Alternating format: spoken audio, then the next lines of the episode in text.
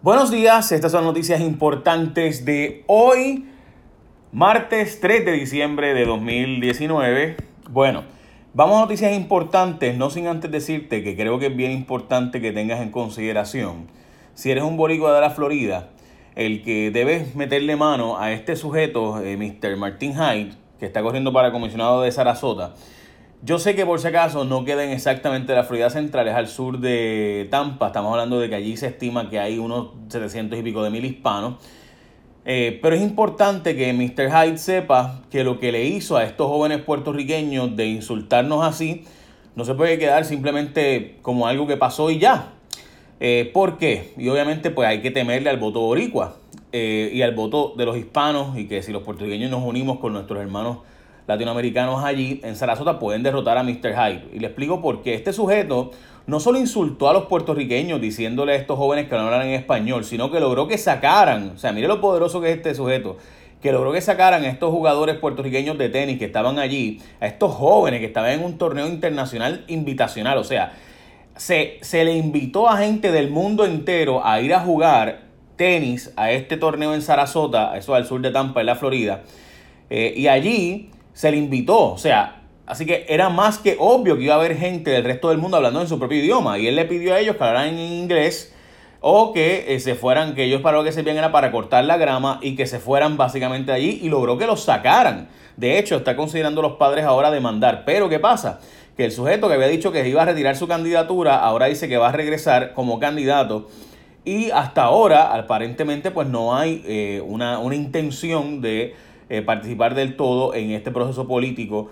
Eh, de hecho, todos los candidatos son republicanos y obviamente pues allí no es que hay el poder que hay en el voto boricua en la zona de centro de la Florida, pero ciertamente hay una representación considerable. So, dicho eso, pues ya ustedes saben. Eh, y pues me parece a mí que es importante que sepan que los puertorriqueños deberíamos, deberíamos por lo menos darnos a respetar ahí. Eh, creo yo. Así que nada, ahí está. Los padres de estos jóvenes también consideran si van a demandar o no. Todavía están a la espera de ese asunto. De, no han decidido específicamente sobre eso. Bueno, en otras noticias, Wanda Vázquez, que había dicho que no a las escoltas de Ricky, cambió de opinión y ahora dice que sí. Y es que después del gobierno de Puerto Rico y específicamente el Departamento de Justicia haber ido, haber ido a los tribunales en la demanda del licenciado Orlando Aponte y haber dicho que había que desestimar la demanda por académica porque el gobernador Roselló no iba a tener escoltas, pues resulta ser que sí se le está dando escoltas y ahora se cambió la opinión y el Departamento de Justicia, es decir, la gobernadora Wanda Vázquez, cambió de opinión y ahora dice que sí se le va a dar escoltas como ex gobernador a Ricardo Rosselló cuando esté en Puerto Rico, igual que a la ex primera dama y demás. ¿Qué pasa? Ellos dicen que la ley, que no les aplica la ley eh, del tema, ¿verdad?, de que si no completas el cuatrienio, no te aplican el derecho a escoltas, que eso es para otras cosas como la pensión, lo cual está derogado desde los años 90. ¿Por qué? ¿Por qué la gobernadora cambió de opinión en que antes decía que no le iba a dar escoltas y ahora sí le está dando escoltas? En mi opinión, y esto, esto es especulación, no tengo pruebas para eso, porque ella también quiere escolta cuando se acabe el cuatrienio. Si ella no le da escoltas a Ricky, basado en que si no estás un cuatrienio completo, no fuiste gobernador y por tanto no te aplican los derechos de exgobernador, pues a ella tampoco le va a aplicar el derecho de exgobernadora, porque obviamente va a estar más que un año y medio como gobernadora. Así que habrá que ver cuál va a ser la interpretación, eh, pero en mi opinión, si usted me pregunta a mí por qué la gobernadora que había dicho que no le aplicaban los derechos de exgobernadora Rosselló, ahora dice que sí, pues bueno, pues porque quizás ella quiere tener escoltas cuando se acabe el cuatrienio, porque pues si Ricky no tiene escolta basado en que él no tuvo un cuatrienio completo, pues ella tampoco va a un cuatrienio completo.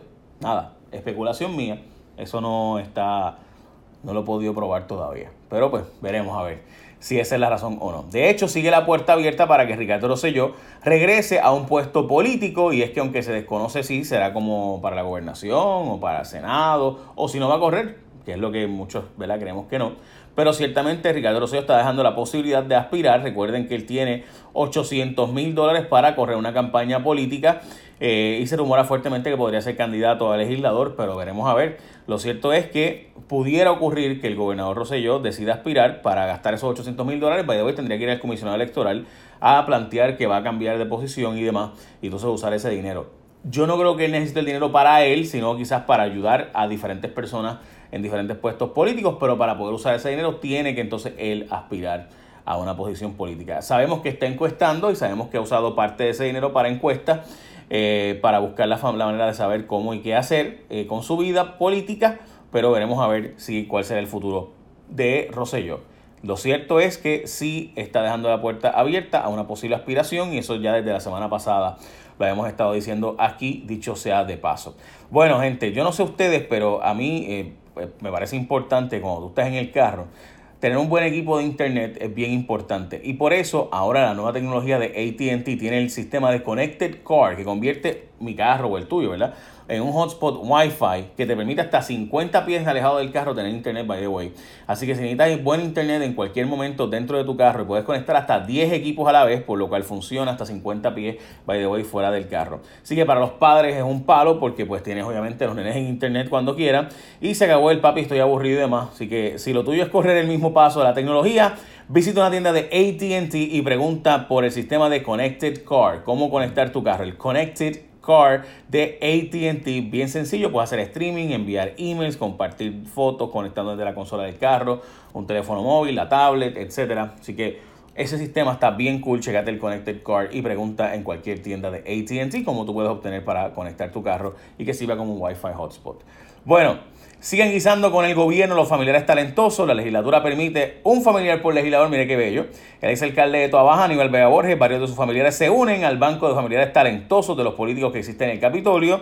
Vega Borges funge como asesor del Senado, mientras que su esposa y uno de sus hijos le prestan servicios al representante Pelle Santiago. La esposa del exalcalde también es empleada regular de la legislatura, mientras su hijo ofrece servicios por contrato. Se le añade entonces el hijo del senador Luis Verdiel, su hijo Verdielito, quien también trabaja allí como director ejecutivo de la Comisión de Agricultura que preside su papá, porque ustedes saben que a los legisladores se permite tener un familiar trabajando en el Capitolio allí como eh, asesor de la legislatura.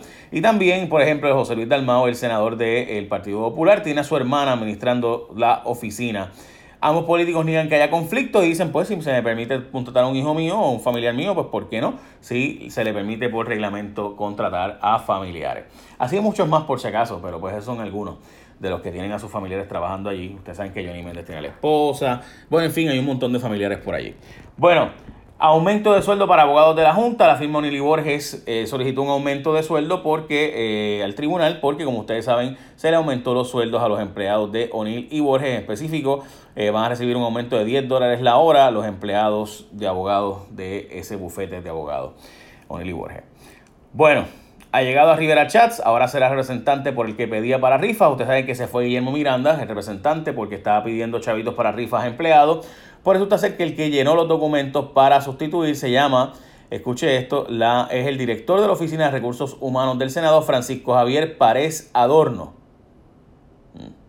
¿Quién será el nuevo miembro de la Cámara de Representantes? Pareja Adorno fue la única persona que entregó los documentos y mostró interés en dicha posición. Había otros cinco supuestos interesados, pero luego no entregaron los documentos y quien único sí entregó los documentos fue el director de Recursos Humanos del Senado de Puerto Rico, que ahora va para la Cámara de Representantes.